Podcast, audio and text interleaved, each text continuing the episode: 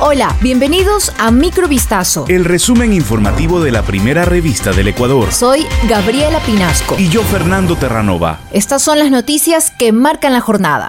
Machetes, cuchillos de grandes dimensiones y armas de fuego como un fusil de asalto y una pistola fueron halladas este martes en la cárcel de Santo Domingo de los Áchilas en Ecuador tras la última matanza entre reclusos ocurrida el lunes, donde al menos 12 presos fueron asesinados. Las armas fueron decomisadas en un registro realizado por el Servicio Nacional de Atención Integral a Personas Privadas de Libertad, SNAI, el órgano encargado de la administración y custodia de las cárceles en Ecuador. Entre los objetos requisados hay alrededor de una treintena de armas blancas, entre las que destacan varios machetes y cuchillos de carnicería así como un martillo, un destornillador y varias hojas de tijeras. También fue incautado un fusil automático de asalto y una pistola, además de diversos tipos de municiones como balas de calibre grande y 14 teléfonos móviles, algunos inteligentes y otros analógicos. En las últimas seis semanas, el número de casos COVID-19 aumentó en el país, principalmente en las provincias de Pichincha y Guayas. Los datos constan en el informe de la situación epidemiológica con corte del lunes 18 de julio de 2022. En la semana 28 hubo 11.881 diagnósticos positivos, es decir, 8.362 más de lo reportado la semana 22, en la cual hubo 3.519. El incremento responde a la circulación de la variante BA5 de Omicron.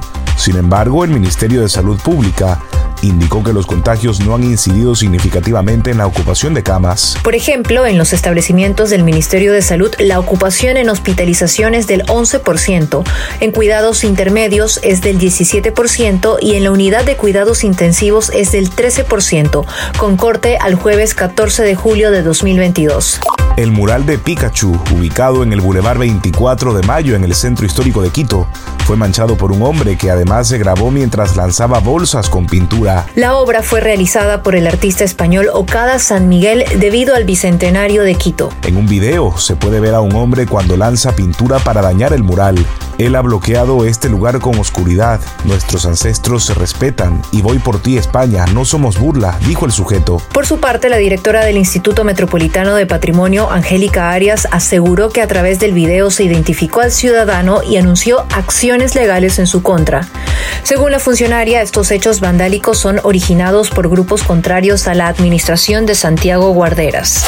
En torno a la muerte de un cóndor adulto hallado la semana pasada en la parroquia de Cahuasquí, provincia de Imbabura, el Grupo Nacional de Trabajo del Cóndor Andino informó entre sus conclusiones un posible acto de cacería ilegal. El pasado miércoles se realizó la necropsia al cadáver de esta ave en la clínica del Zoológico de Quito con el acompañamiento del Ministerio de Ambiente, Agua y Transición Ecológica, mientras que especialistas de la Fundación efectuaron un barrido minucioso en la zona donde se encontró el cadáver. El principal hallazgo de este procedimiento fue una bala de 13 milímetros en el interior de la clavícula izquierda del ave. Según Nicole Ormaza, veterinaria del Zoológico de Quito, no se podría asegurar que esa bala lo mató, pero por ese impacto posiblemente cayó. Por su parte, Daniela Fernández, veterinaria de Fundación Cóndor Andino, opinó que este hallazgo es de mucha importancia. Nos indica que la cacería ilegal sigue siendo hasta el día de hoy una de las principales amenazas que afectan no solo a esta especie, sino a un sinnúmero más. Una nueva variante del SARS-CoV-2 denominada Centauro y oficialmente conocida como BA.2.75 está circulando en algunos países. Este martes las autoridades sanitarias de Rusia detectaron cinco casos de la variante Centauro. Las muestras fueron tomadas en julio en la ciudad de Moscú.